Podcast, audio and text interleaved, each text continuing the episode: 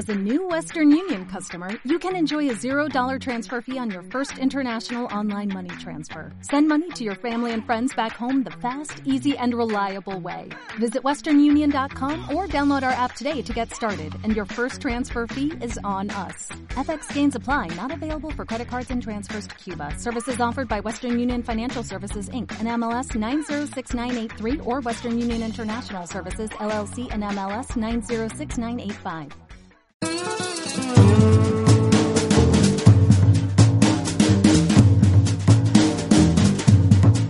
Muscle boys. Bodies you just want to hold.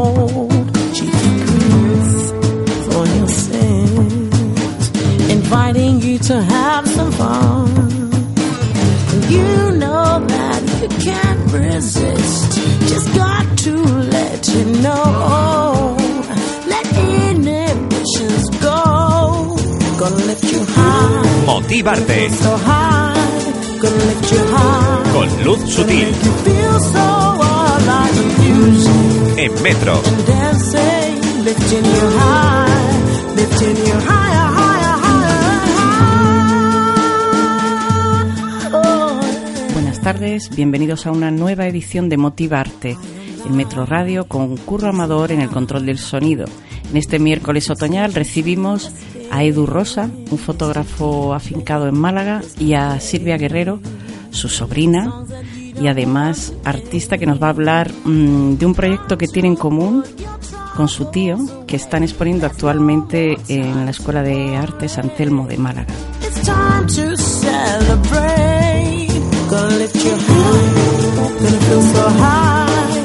It's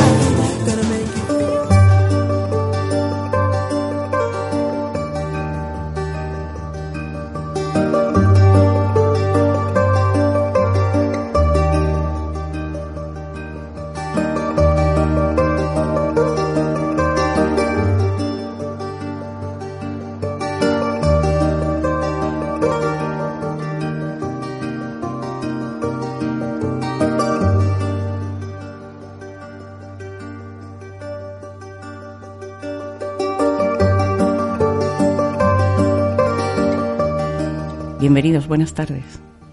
Hola, Buenas buenas, tardes. tardes. ¿Cómo estáis? Muy bien, muy contentos de estar aquí. Nosotros también. Empezamos entonces a preguntar un poquito a Edu, eh, fotógrafo. mm, Vamos a hablar un poco de, de cómo empieza la pasión por la fotografía y cómo empiezas a dedicarte a este mundo de la imagen. Hace tiempo, hace algún tiempo. Sí, pues sí, hace tiempo, hace yo creo que ya casi 30 años. Y fue en el, en el instituto, estudié en un instituto, se llama Emilio Prados, en, Málaga.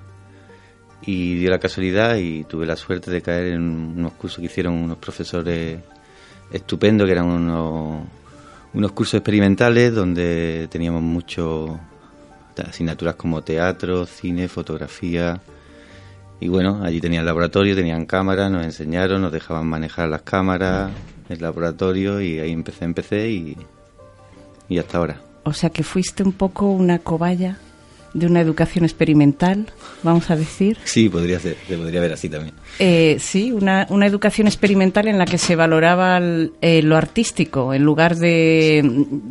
Siempre se habla tanto, ¿no? De que nuestra educación es demasiado teórica y de repente dan la oportunidad en un instituto de secundaria de Málaga en los años 80, ¿era? Me Sí. decías, eh, de, de poder crear, ¿no? Sí, Y- de hecho de ahí salen, pues salen diseñadores gráficos, sale gente de teatro, diseñadores de moda, arquitectos y, o sea, en cuanto a cuestiones artísticas hay, hay un poco de todo. Y cae una cámara en tus manos. Sí, ahí empieza y bueno, y sigo haciendo los, esos años de instituto con instituto y yo creo que fue con con 18 años me compro la primera cámara y y la verdad que cojo cojo un poco de práctica porque un fotógrafo, eh, con un fotógrafo del barrio empiezo a hacer lo que se llamaba antes los rápidos en las bodas, que es hacerle foto a la gente y después venderla y bueno, ya te digo, eso sería pues sí, eh, finales de los 80. El Y ahí- rápido tiene mucho de reportaje, ¿no? Tiene no, el rápido tiene mucho de destreza, entonces yo creo que viene bien porque al final coge, coge un poco de oficio, pero vaya. temáticamente no tenía mucho que. Bueno, siempre que se puede innovar, Sí, ¿no? Sí, sí.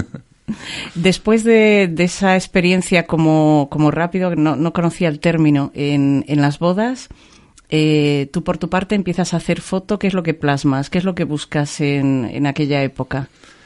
Cuando estás aprendiendo, yo creo que lo quieres hacer todo. Te fijas en los demás y empiezas a, pues, empiezas a, a intentar no copiar, pero sí a ver cómo se hace esto. Lo vas descubriendo, lo, lo vas viendo, al final te sale, empiezas con otra cosa y tal. Pero desde, desde muy al principio, lo que más siempre me ha interesado es todo lo que tiene que ver con contar historias. Entonces, la parte documental que tiene la, la fotografía es la que siempre me ha llamado la atención.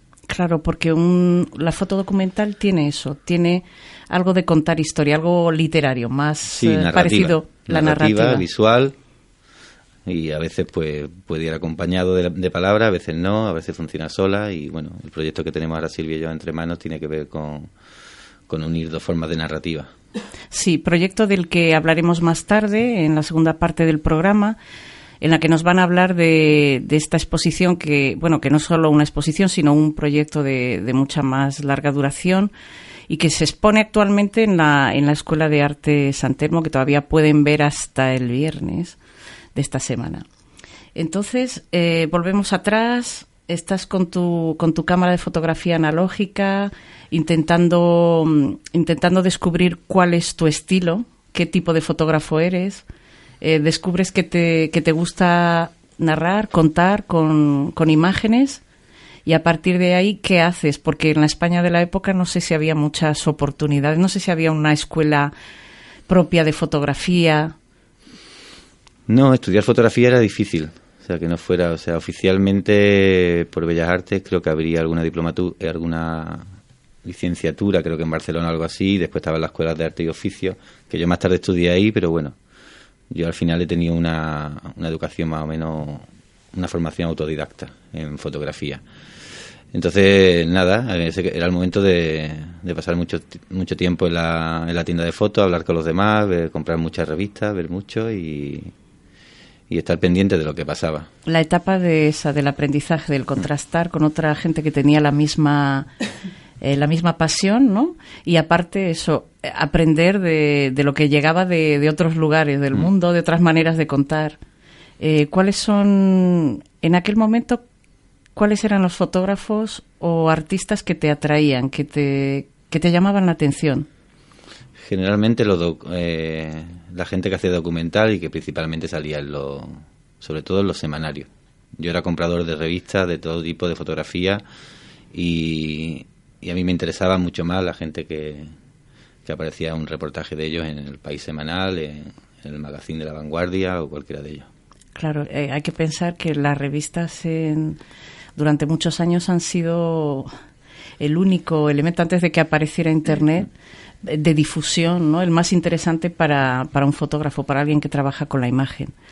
Eh, dime ahora, ahora eres o te defines como un fotógrafo de, de documental o te defines como un fotógrafo No que cuenta historias. No te defines. No, no me defino como documental, me defino como que me gusta contar historias. Y se puede, eh, se puede contar historia haciendo una boda, que se puede contar historia haciéndole foto a tu hija. Eh, entonces no, el documental se los dejo a los que realmente, a los maestros, que, que realmente hacen eso. O sea, hacer documental te tienes que dedicar plenamente a ello. Entonces a mí me gusta más contar historias a modo de, a modo de proyecto. Eh, Has encontrado en el proyecto un formato interesante para que se adecua a lo que tú a lo que tú quieres hacer. Sí, porque al final la fotografía sirve para contar, mm, es un, es un modo de comunicación, entonces yo lo utilizo para contar cosas, pero al final cuento lo que me apetece contar. O sea, si, si supiera escribir, seguramente también lo contaría escribiendo, entonces no es... no es- quiero decir que igual es más importante la historia que el, que el modo en que el modo con que con qué lo hacen, ¿no? Que En mi caso es con fotografía porque me gusta, pero lo bonito al final es contar historias. ¿Cómo, ¿Cuál es el momento en el que haces pública esta actividad? Porque siempre decimos, bueno, pues eso, la fotografía es para para exponer finalmente, para, para que otros lo vean, ¿no? También para tener un poco, a uno le gusta hacer la foto, pero también que haya una, una retroalimentación, ¿no? Sí es necesario. Hay, hay una carta que Sergio Larraín, un fotógrafo de Magnum, le, bueno, el sobrino creo que era, le, le pide algo así como que, que, tengo que hacer, ¿no? Entonces, una de las cosas que le dice, dice, y al final cuando estés seguro de tu trabajo, enséñalo porque es bueno. O sea, es bueno porque si, si tu trabajo solo lo ves tú, es bueno que te lo es bueno que te lo valoren los demás, o sea, que tú veas realmente si, si lo que tú quieres transmitir, lo que tú quieres sugerir con una fotografía realmente lo estás haciendo bien o, estás totalmente equivocado. O alguien lo está malinterpretando, digamos, o, entendiendo lo contrario de lo que tú quieras decir. Es bueno que los demás lo vean, eso es bueno, es sano. ¿Y cuándo empezaste tú entonces a, mostrarlo?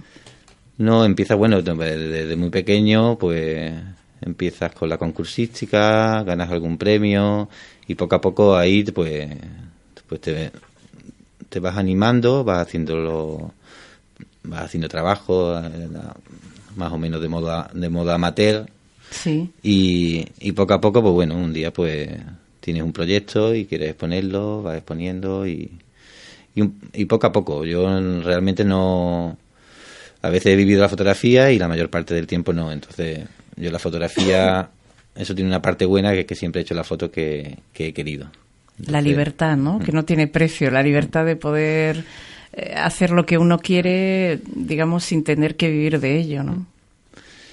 Y ahí, o sea, eso yo creo que es lo que... Yo realmente me siento fotógrafo desde, desde no hace mucho, creo yo. Ya por, porque es lo que me ha hecho en mi vida de ser fotógrafo.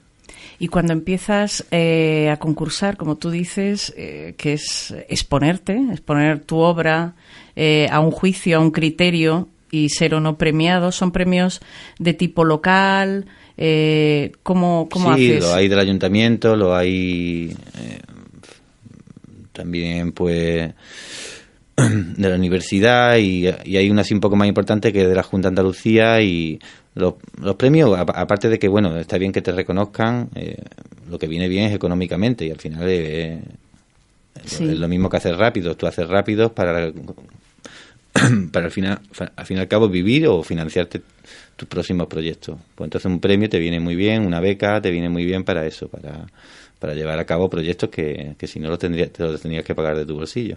Evidentemente. ¿Y hubo algún premio que para ti fuera decisivo?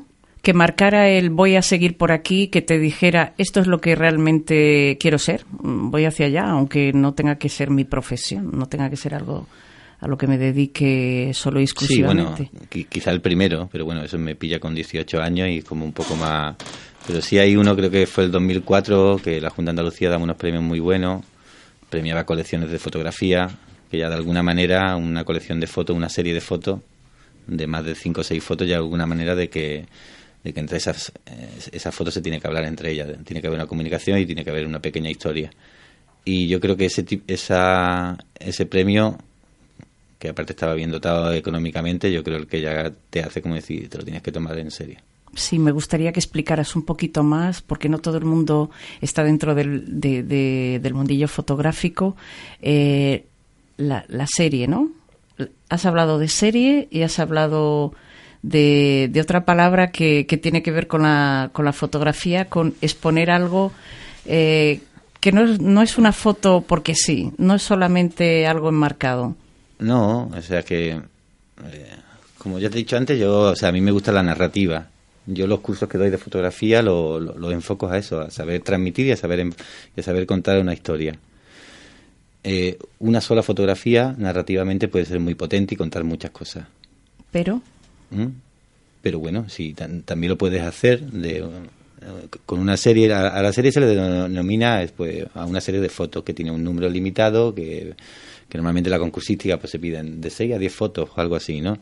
Entonces que es un tema en el que tú puedes reiterar sobre un tema o pueden ser fotos distintas que se comuniquen entre sí. ¿Y ese premio que tú ganaste en el 2004 fue? En el 2004 creo que fue, sí. Eh, tu serie se llamaba Háblanos de esa serie. ¿Qué presentaste? No, era una, era una Polaroid hecha con una cámara que ahora se ha vuelto a poner de moda era una SX70 de Polaroid que tenía, tenía, por decirlo de alguna manera, la pequeña virtud de que si una vez que una vez que salía la película de la máquina, Sí. Era, la, era la única reflex que había de, de Polaroid, que tú veías realmente por...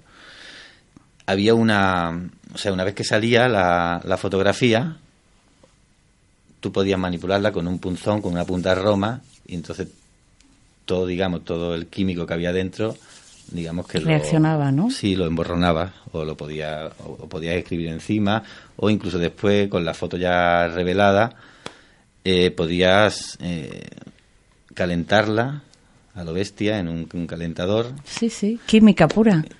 ablandar los químicos y, y- y manipularla.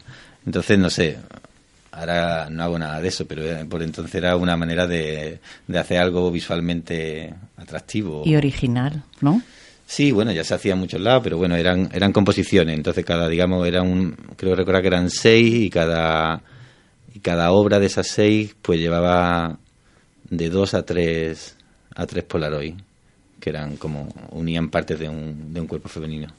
Eh, la temática, porque hemos hablado de la técnica, ¿cuál es la temática que tú más repites? Porque si hablamos de literatura, hay por ahí un, un escritor que dice que en la literatura solo hay tres temas que son amor, muerte y moscas. Siendo moscas todo lo demás, ¿no? Pero, eh, ¿qué- ¿cuáles son los temas que, que, sobre los que a ti te gusta narrar, contar con, con imágenes? Lo cotidiano, al final yo creo que yo creo que trabajo más de, una modo- de un modo como realmente haciendo un, un diario. Y al final cuando hay una cosa buena que cuando llevas mucho tiempo haciendo algo, y en este caso fotografía, es que miras atrás y has repetido muchos patrones, ah, te das cuenta que lo mismo que te ha interesado en un viaje a Colombia te ha interesado en, en un viaje a Granada o en, o en tu propia ciudad. Entonces, eh, reitero en, temas, por ejemplo, como el- nu- nuestra familia es pescadora, pues en, los pescadores, allá don- donde vas y ves un pescador es una cosa que te, que te atrae, pero al fin y al cabo eso yo creo que el- lo que más lo que más me atrae es lo cotidiano. Lo cotidiano, que en este caso es eh, muchas cosas, como la relación con la naturaleza, porque no es cualquier profesión, ¿no? Sí, no, y, mm, pe- pe- pero un poco todo, o sea, lo cotidiano ya te digo, hasta de tu propia casa, tu propia hija, o sea, no, tienes por qué hacerle foto a tu hija simplemente para ponerla después en el mueble, sino a mi hija le hago le hago foto porque de alguna manera estoy contando mi vida también. Me, me parece muy muy interesante esa aproximación, ¿no? Al eh, el diario el diario con imágenes y las series en las que vas mostrando lo cotidiano, como tú dices. Hay una cosa que el diario eh, que el diario te da, aparte de oficio, porque estás haciendo fotos prácticamente todos los días y tal, es que el diario el diario te trae lo- los temas. Reite- reiteras en una serie de fotos, eh, en- encuentras algo por casualidad, que de pronto dices, bueno, a- a- aquí puede haber tema para un proyecto. Bien. Y antes has hablado de, de cursos de fotografía. ¿Tú das cursos de fotografía? Sí, imparto cursos, sí. eh, dónde se te puede encontrar. Porque imagínate que hay gente que te está escuchando ahora y que siempre ha querido contar algo con, con imágenes, Eh, pero no sabía que eso tenía un nombre. Ahora mismo lo doy en, en una librería, que es la librería Cafetería La Mínima, en el Rincón de la Victoria. Ahora que dedicaremos un programa especial. Y también estoy dando uno en, en Ronda, en un- una casa, en un campito muy especial. La verdad que hacer también los cursos en un sitio donde el, el entorno acompañe. En la librería, en la librería La Mínima, por ejemplo, estamos ahí en el, en el paseo marítimo, entonces como al fin y al cabo está rodeado de libros y con el mar al lado. ¿Qué más Eso- se puede pedir? lo del curso es lo de menos.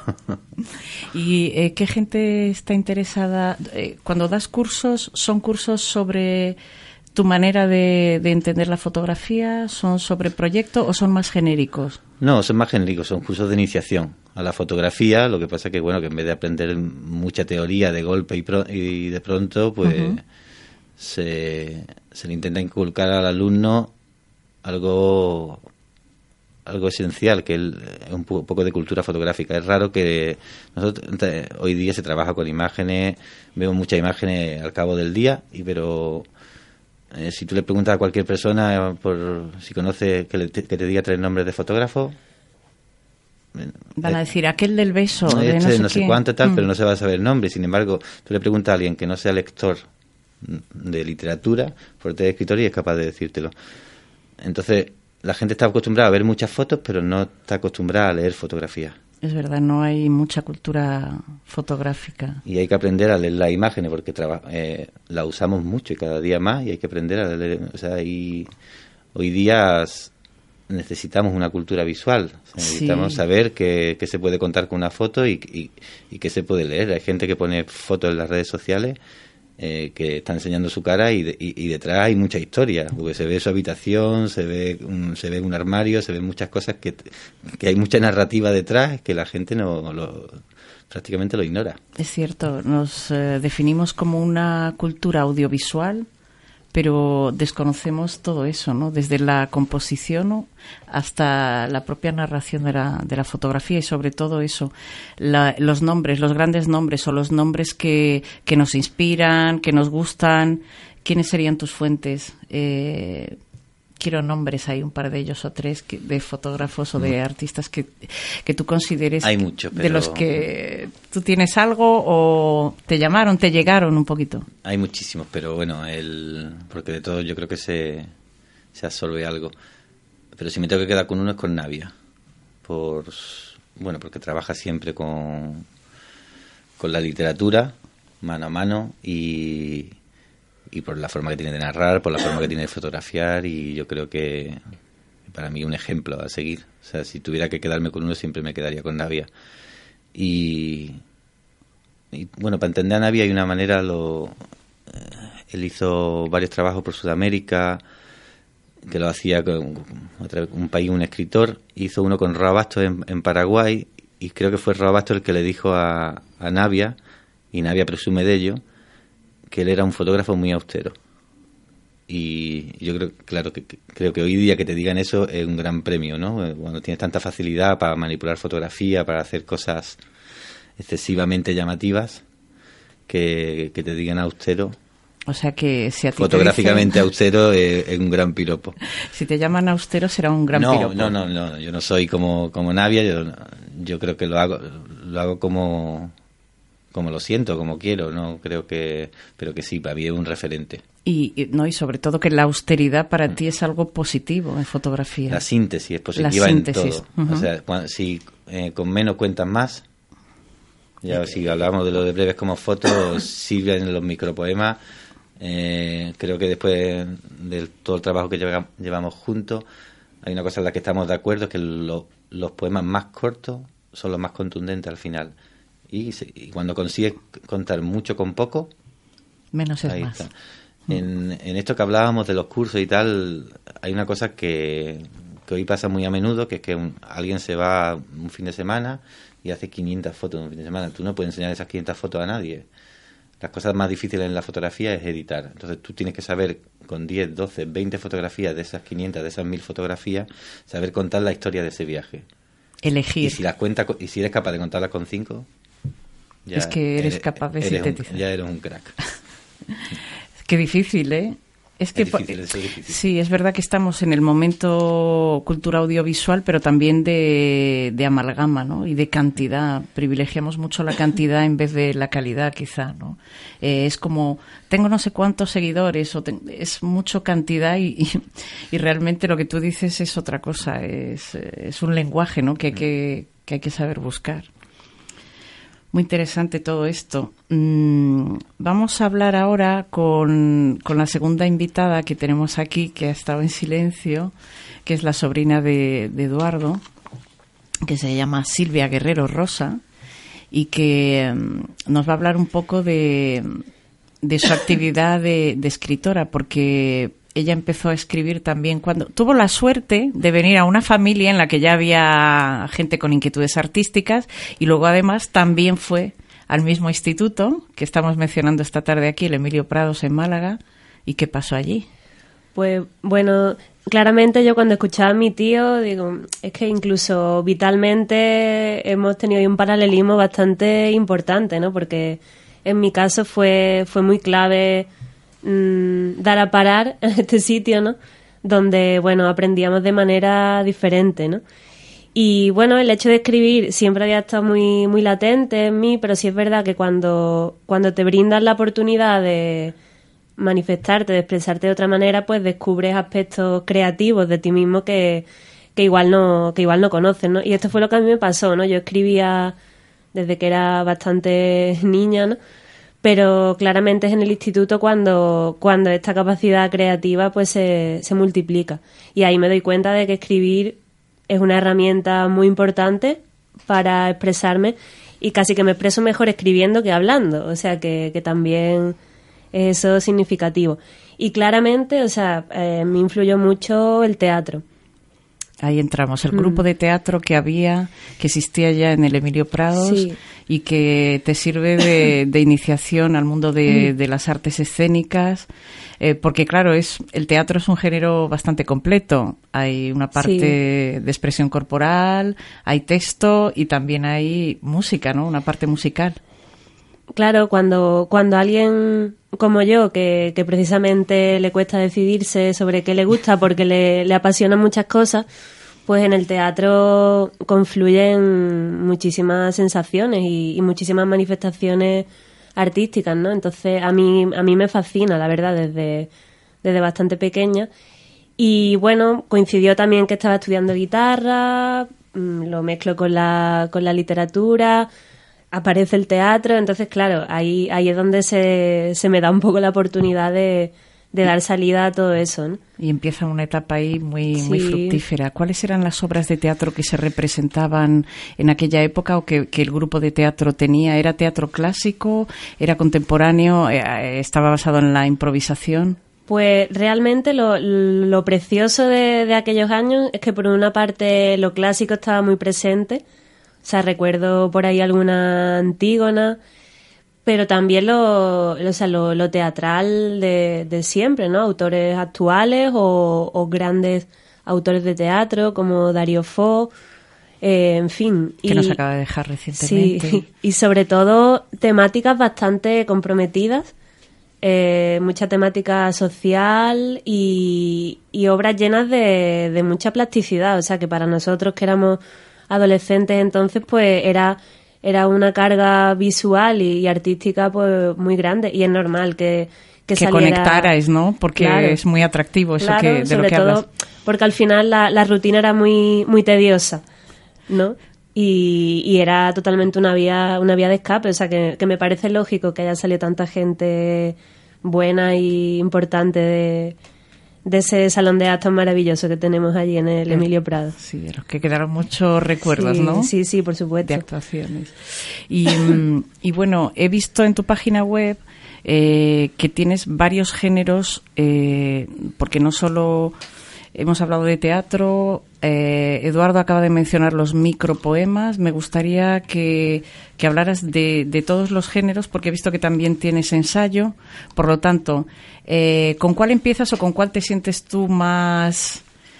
Más identificada, no lo sé, más a gusto, los tres al mismo tiempo, cuando se da la oportunidad. Si tengo que remitirme al principio de, de la historia, digamos, empiezo escribiendo historias cortas, o sea, narrativa también, ¿no? Eh, pero bueno, sí es verdad que, que es en el contexto de la adolescencia cuando descubro la poesía como, como la, el canal verdadero en el que me expreso mejor. ¿no? Y, y creo que si tuviera que elegir algún género, pues me quedaría con la poesía. Sí, y a nosotros nos encantaría que te quedaras con la poesía un momento, porque nos gustaría mucho que nos leyeras un poema de tu elección de, de uno de los poemarios que, que has traído hoy. Sí, bueno, eh, esto voy a leer algunos textos de, de la exposición y creo que se va a dar un fenómeno curioso porque, em, claro, son textos hechos en base a imágenes y estamos en la radio donde no estamos viendo esas imágenes, ¿no?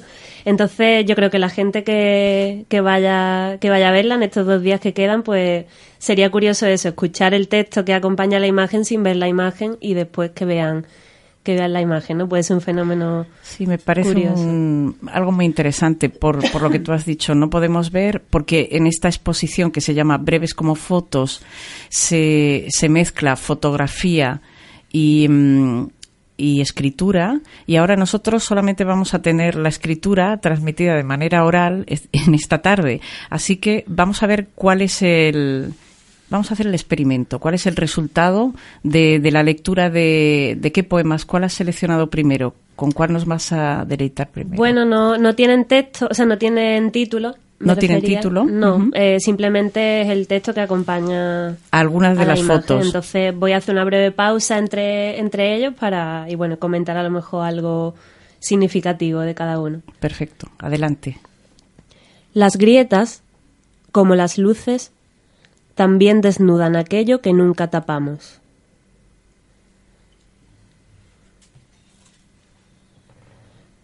Nacen niños. No sé en qué estómagos voy a guardarlos. Yo, lógicamente, tengo, tengo algunos favoritos y otros con los que me siento menos identificada, ¿no? Y, y sí que hay imágenes bastante potentes que realmente yo leo el texto y digo claramente mm, la correlación es, es muy, muy fina ¿no? y muy exacta. Entonces, pues bueno, por ejemplo, aquí va uno que, que es de mis preferidos. Batman era mujer en una jornada laboral en que parir el mundo es el equilibrio de pisar más de tres veces. Eh, Edu también decía que precisamente son los textos más cortos los, más contundentes, ¿no? Y, hay una fotografía muy especial, ¿no? Donde eh, precisamente es una instantánea muy concreta y, bueno, yo le puse estas palabras. Atreverse es verse a través de.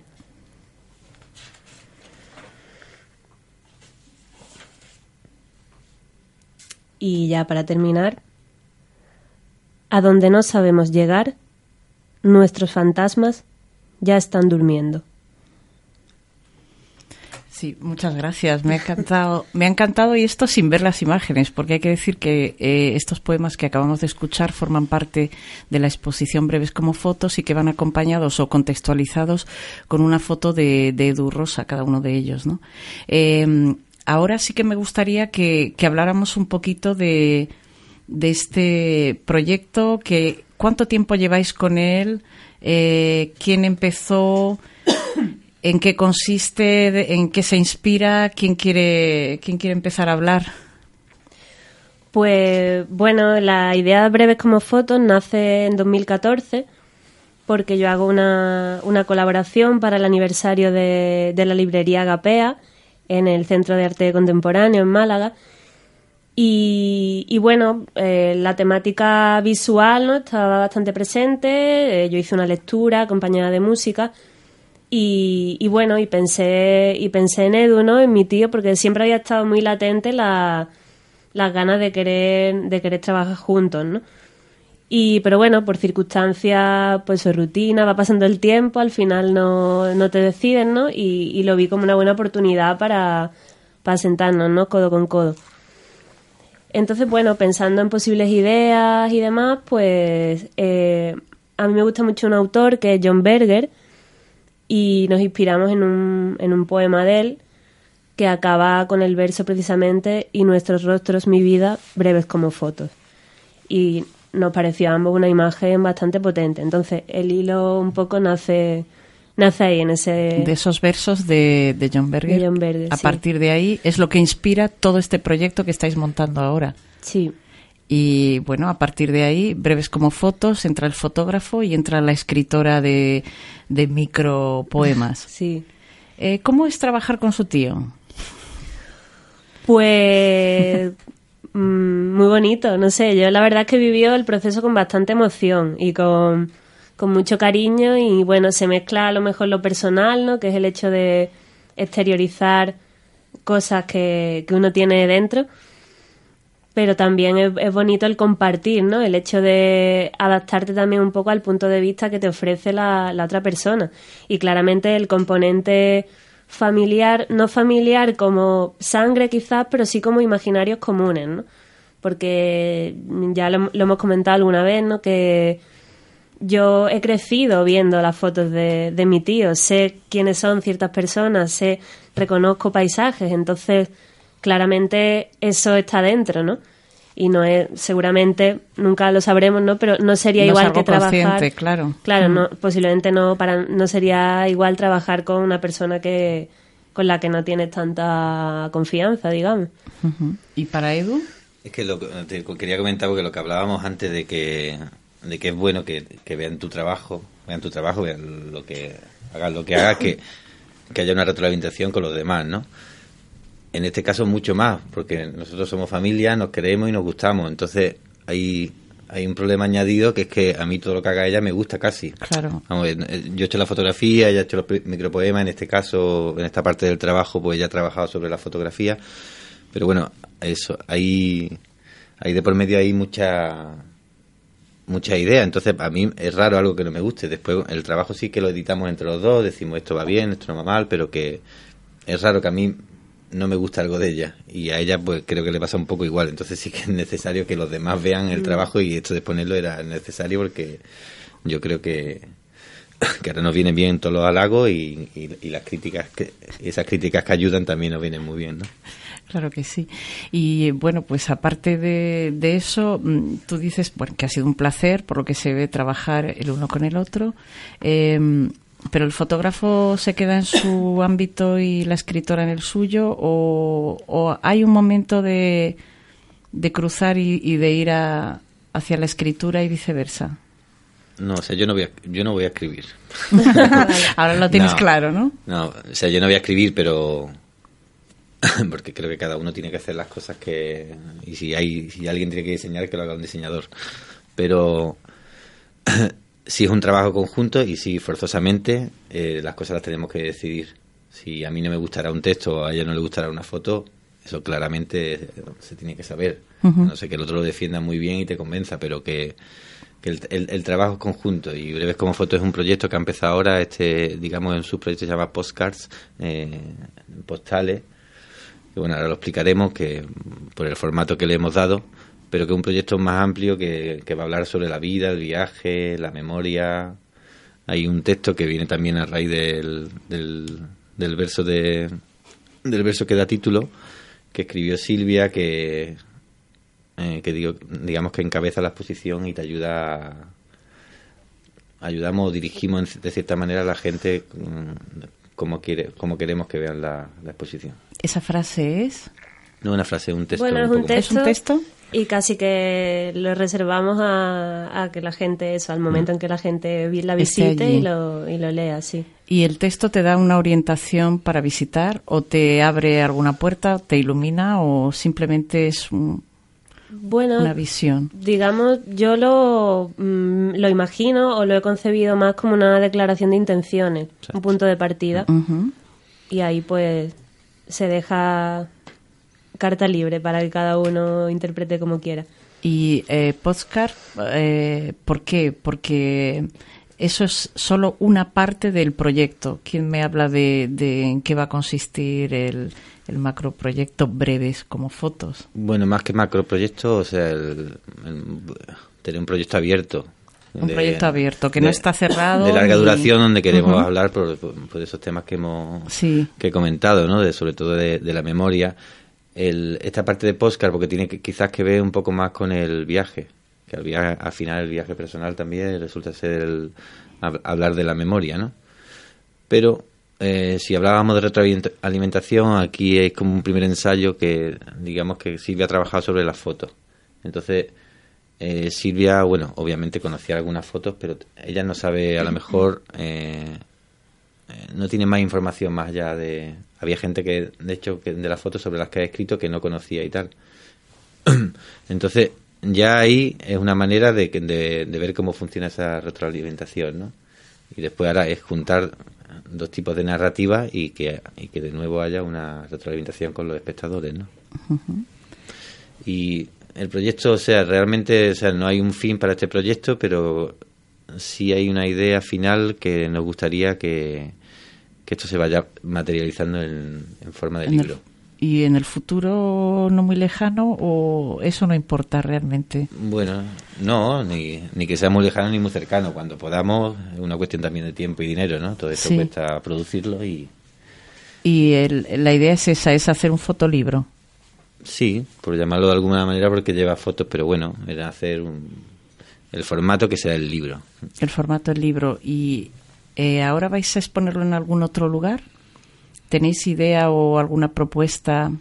Nada, em- empezamos a promoverlo ahora, así que tenemos en, en enero lo vamos a exponer en, en Ronda y, y la idea es empezar ahora ¿Con la promoción? con la promoción, a moverlo y a y intentar venderlo por ahí. Muy bien.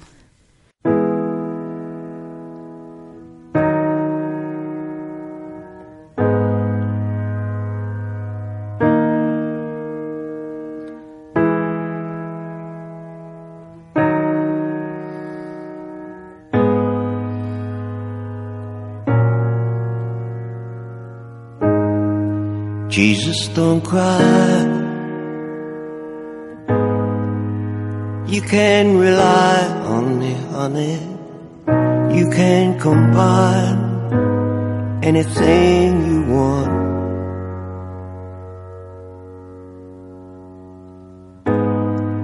I'll stick around.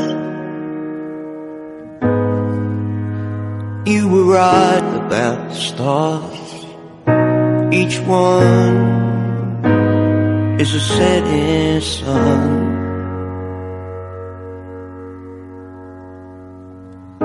Tall buildings shake, voices escape, singing sad, sad songs, tuned to chords, strung down your cheek. Bitter melodies, turning you orbit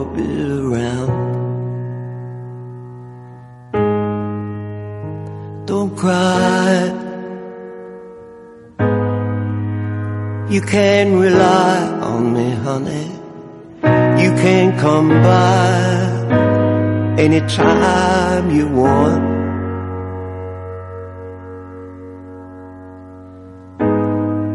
I'll be around. You were right about the stars. Each one is a setting sun.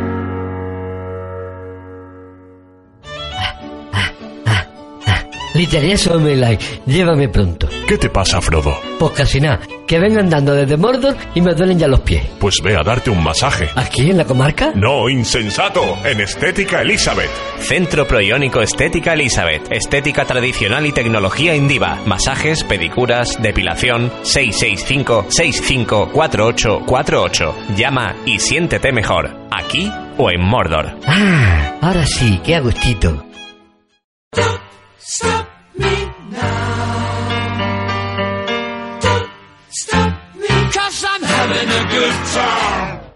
En la Fundación Josep Carreras llevamos más de 25 años luchando contra la leucemia. Ayúdanos a que nuestra labor de investigación no pare. Envía un SMS con imparables al 28027. Fundación Josep Carreras. Hasta que la curemos, no pararemos. Coste del mensaje 1,2 euros. Donativo e íntegro. Disponible para Movistar, Orange, Vodafone y Yoigo. Tu Ford, en Autovisa siempre al mejor precio. Date prisa, ven a Autovisa, en Avenida de Velázquez 309 en Málaga y Juan de la Cierva 8 en Marbella. Motivarte. Con Luz Sutil.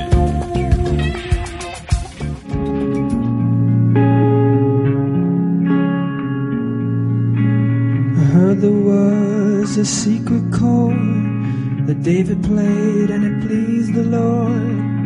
But you don't really care for music, do you? Well, it goes like this the fourth, the fifth, the minor fall, and the major lift. The baffled king composing hallelujah.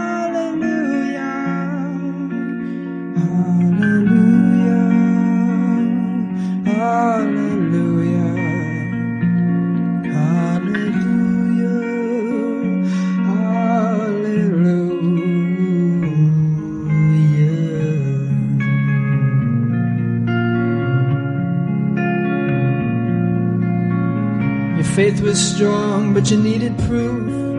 You saw her bathing on the roof. Her beauty in the moonlight overthrew you. She tied you to a kitchen chair. She broke your throat and she cut your hair.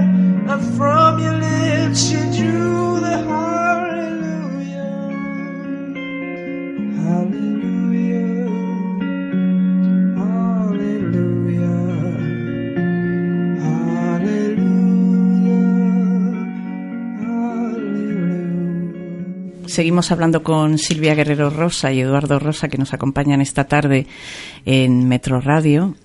Eh, nos están contando un poquito eh, la exposición que tienen actualmente, el proyecto en el que trabajan conjuntamente que se llama Breves como Fotos. Pero no solo estamos hablando de ese proyecto, sino que vamos a conocer un poquito más a Silvia. A Silvia, que, es escritora, le encanta la escritura y, y practica varios géneros. ¿no? He visto, Silvia, que aparte de, del teatro y de la poesía, eh, has escrito un ensayo. Sí, bueno, este ensayo fue mm, eh, una presentación a un premio de la Universidad de Málaga sobre literatura coreana. Entonces, claro, mm, supongo que hay poca gente o hasta ese momento éramos pocos los que leíamos literatura coreana, pero la verdad es que, bueno, que este premio yo creo que llevaba intrínseco un poco el incitar al, al alumnado, en este caso de la universidad, en que se interesara también por, por ese país ¿no? que nos pilla tan lejos, pero que, que ha dado muchísimos, muchísimos buenos escritores. Y el ensayo era sobre el relato de, un- de una autora. El, el título del, del libro de esta autora era Las cajas de mi mujer. Y, y bueno, básicamente intenté pues indagar un poco en la historia, relacionarlo con, con el papel de la, de la mujer, ¿no? Porque la protagonista era, era femenina. Y bueno, de qué manera pues la historia trazaba, por una parte, un trasfondo bastante social, ¿no? La propia sociedad coreana y por otra parte la, la parte emocional, ¿no? Sentimental de los personajes. Y bueno, para mí fue un reto porque hasta ese momento nunca, nunca había escrito nada del tip, de tipo ensayístico, digamos. Y bueno, la- hubo mucha labor de documentación y la verdad es que aprendí mucho, me lo pasé muy bien. Y bueno, para mí fue un poco la muestra de que en realidad mm, se puede escribir de cualquier cosa. Claro, porque en Málaga, en la Universidad de Málaga, hay un grado, creo, Sí. de estudios coreanos, ¿no? Efectivamente. Entonces, yo creo que esto, bueno, eh, que puede parecer exótico o nos puede resultar un poco extraño, pero eh, por lo que tú cuentas y en el ensayo es, es la historia de, de una mujer. Podemos extraer de ahí cosas universales. ¿Te sentiste identificada con, con, gente que vive en el otro lado del planeta? ¿Es una sociedad muy, muy distinta o los sentimientos de que aparecían en esta novela eran muy diferentes o no? ¿Qué, qué nos puedes decir? Bueno, al final eh, creo que tú lo comentabas antes, ¿no? Que, que parece como que hay sentimientos que son universales, ¿no? Entonces, pe- pese a los diferentes contextos sociales o históricos, al final te das cuenta de que, de que los personajes sienten sienten de la misma manera, ¿no? A mí, por ejemplo, me, en este sentido me gusta mucho un autor, Stefan Zweig, ¿no? Sí. Espero haberlo pronunciado bien. eh, cuyos personajes pues se basan precisamente en esto, ¿no? En la universalidad de las emociones y de la y de los sentimientos. Entonces, mm, estás leyendo eh, una historia que transcurre en Flandes en- hace tres siglos, ¿no? Y, y realmente te das cuenta de que podría ser tú, ¿no? En el siglo XXI. Realmente mm, eh, no todo está escrito, que yo creo que eso es una, es una falacia, o sea, ya no está todo escrito. Que dice que- mucha gente por ahí, ¿no? Que ya estamos en un momento en el que ya todo está contado, ya todo está escrito, ya todo está hecho en fotografía. Yo tampoco creo que sea así.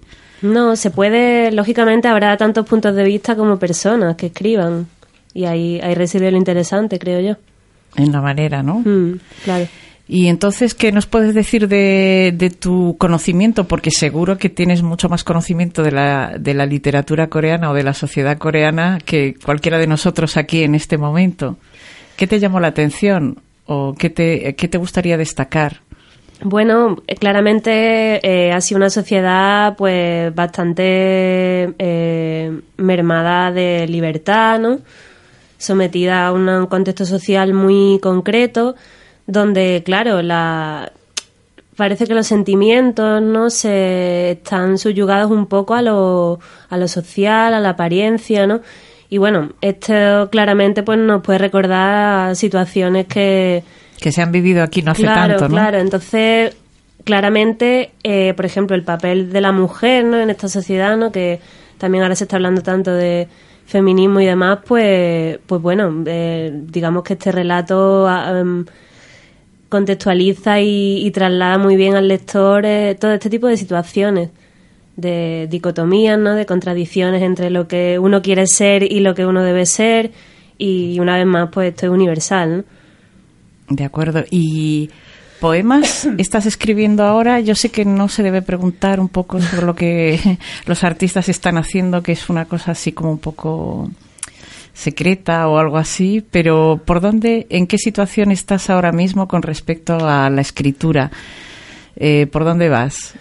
Pues ahora digamos como que me estoy un poco disciplinando, en el sentido de eh, está bien trabajar en base a la inspiración, pero claro, llega un momento en que, al menos yo lo notaba así, ¿no? Desde hace relativamente poco tiempo, en el que para seguir avanzando tienes, digamos, como que ponerte un horario. Y hay una necesidad incluso, ¿no? Claro, o sea, partimos de la necesidad constante, que eso, que eso en mi ha sido así. También he, he- he pasado por periodos de barbecho creativo, como, yo- como yo lo llamo. Muy interesante ese concepto. Sí, sí, claro, que son necesarios también. Y yo sé que igual la, la gente que tenemos una necesidad creativa nos agobiamos, ¿no? Cuando vemos que no que la inspiración no está, pero claramente igual es por algo, ¿no? O sea, que, que no nos debe preocupar tanto.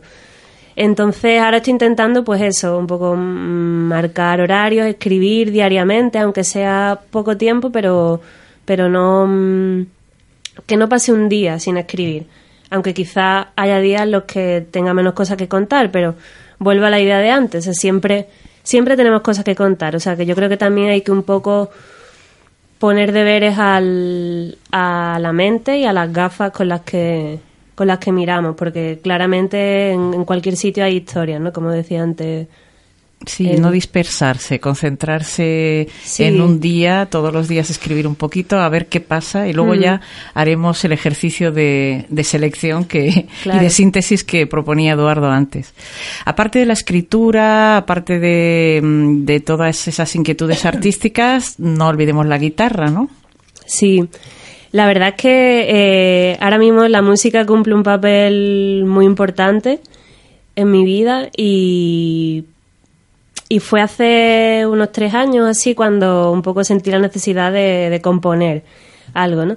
Yo impartía un, un taller de expresión corporal, así un poco teatro a alumnos de, de un instituto por las tardes.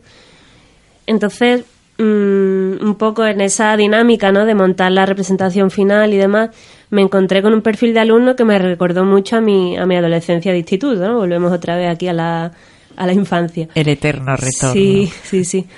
Y, y eran alumnos pues que o bien dibujaban o bien hacían gimnasia rítmica o que tocaban instrumentos, ¿no? Como, como es el caso. Entonces, bueno, yo quería incorporar música al montaje final que estábamos preparando, pero claro, ante ese panorama me resistía a usar eh, música enlatada, ¿no? Digamos, música pregrabada. Entonces intenté un poco, pues eso, mm, realizar unas composiciones cortitas, ¿no? Para vari- varios instrumentos, pues desde violín, violonchelo, una chica cantaba. Y la verdad es que también fue un proceso, fue un proceso bonito, ¿no? Una vez más, pues el teatro aúna muchas disciplinas. Y te dio la oportunidad de canalizar por ahí también tu, Claro. tu música, ¿no? Claro. Eh, ¿Quiénes son los, los músicos de los que tú bebes un poquito, de los que te inspiras o, o los que te siguen gustando escuchar cada día, por ejemplo? Pues de manera general a mí me interesa mucho el folclore de cualquier La sitio. música de raíz, que se llama, ¿no? de cualquier sitio, Mm. porque creo que, que es muy verdadera, es, nos ayuda mucho a entender eh, pues eso, la, de dónde ha surgido, ¿no? Y aparte, o sea, me emociona, que, que es también lo, lo importante. Lógicamente, unas más que otras, ¿no? Me puede emocionar el, el country, pero también el- los verdiales, ¿no? Tienen su componente ahí de naturaleza, ¿no? De tierra, de... Y, Y músicos que me inspiran, pues, pues bueno, me gusta desde la música sudamericana hasta David Bowie, entonces creo que... Amplio espectro. Claro, claro. Y dime, dentro, ¿tú consideras que esas composiciones que hiciste para la obra de teatro tienen algo de, de folk o no? ¿De folclore no? Bueno, la, la temática, o sea, la obra se llamaba Diez piezas para salvar el mundo. Yo me inspiraba en textos que a mí me conmovían bastante, la literatura universal, o sea, utilizamos desde Lorca hasta, hasta Cortázar, eh, pasando por Humberto Eco, ¿no? Sí, Muchísimas- los grandes, Sí, básicamente. sí, y, y claro, la música, mm, pues quizás contenía menos folclore, ¿no? Pero sí que, por ejemplo, bueno, en Málaga sí que toco con gente y demás, y, y sí que a lo mejor tiramos más por la, por la vía de lo, del folclore, ¿no? Sobre todo sudamericano, que, que es lo que, digamos, ahora escucho más, quizá. Muy bien. ¿Y em, dónde se te puede escuchar entonces? Si, si andas por ahí con ese, con ese grupo de amigos, cualquier tarde, noche, ¿dónde podríamos escucharte? ¿Hay alguna fecha prevista? Pues no, ahora mismo no, o sea, hemos, hemos tocado en público realmente un par de veces, ¿no? Pero, pero bueno, en YouTube, si se, Se pone puede el encontrar. nombre, sí, sí, seguro que sale, seguro que sale algo. Muy bien. Eduardo, nos va a tocar despedir este programa. Muy bien. Os lo digo a ambos. Micrófono libre y, y abierto para, para decir lo que, lo que queráis. Desde animar a la gente a que vaya a ver vuestro trabajo y que luego, pues eso, os dé un feedback, ¿no? Hasta, no lo sé, adelante. ¿Qué podemos decir? ¿Cómo, cómo nos despedimos? No, nada, daros las gracias a vosotros, ¿no? Por darnos... No, para mí ha sido un Este gran ratito. placer. Tú sabes que a mí me encanta hablar con la gente de, de la pasión de cada uno y, y es lo que estamos haciendo aquí. Igual, para nosotros también ha sido un placer y, y nada, ¿no? Invitar a la gente estos dos días que queda que si quieren pasar por ver la, por San Telmo, por la Escuela de Arte para ver la exposición, nosotros... ¿Vais a estar por allí? Estaremos por allí el viernes, sí, el viernes sí estaremos porque sí he quedado con, los con los alumnos que algunos antiguos y otros que empiezan ahora, he quedado, hemos quedado allí para que para más o menos clausurar la exposición, nada oficial, pero sí que así que el viernes por la tarde estaremos allí. Muy bien. Silvia, Nada, pues lo mismo, básicamente. Muchísimas gracias, por, por invitarnos, que, que esperemos pues eso, que la gente vaya a ver la exposición. Y bueno, animar a todo el mundo que tenga alguna inquietud creativa que, que se manifieste. O sea, que, que no hace falta bailar bien para bailar y, y escribir pues como uno siente y tocar música pues que hay que lanzarse, es sí, tu mensaje. Sí, sí. Creo que, que es sano y que, y que es muy necesario. Bueno, pues con estos consejos, con estos dos motivos para, para quedarnos, para quedarte en el programa, nos vamos. Despedimos Motivarte esta tarde de octubre, en la que Curro Amador viene de azul y ha estado en el control de sonido. Y agradeciéndoos y citándoos otra vez a la semana que viene, Motivarte a las 8 de la tarde en Metro. Saludos.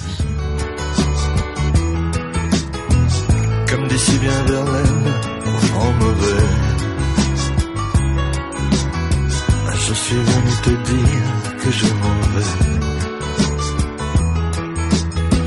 Tu te souviens des jours heureux et tu pleures. Tu sanglotes, tu gémis, à présent que ce n'est l'heure des adieux à jamais. Je suis au regret te dire que je m'en vais, car tu trop fait. Je suis venu te dire que je m'en vais. Et tes larmes n'y pourront rien changer. Comme dit si bien Verlaine, au vent mauvais. Je suis venu te dire que je m'en vais. Tu te souviens des jours anciens où tu pleures Tu suffoques, tu blémis à présent que c'est l'heure Des adieux à jamais Je suis heureux que je m'en vais Oui, je mais je suis venu te dire que je m'en vais. Tes sanglots longs ne pourront rien. Comme d'ici bien Verlaine, en mauvais. Je suis venu te dire que je m'en vais. Souviens des jours heureux et tu pleures. Tu sanglotes, tu gémis, à présent, personne n'est heureux. Des adieux à jamais. Oui, je suis au regret.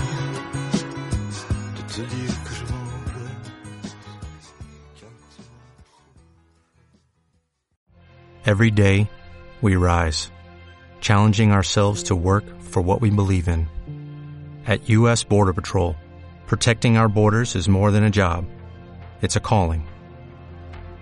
Agents answer the call, working together to keep our country and communities safe. If you're ready for a new mission, join U.S. Border Patrol and go beyond. Learn more at cbp.gov/careers.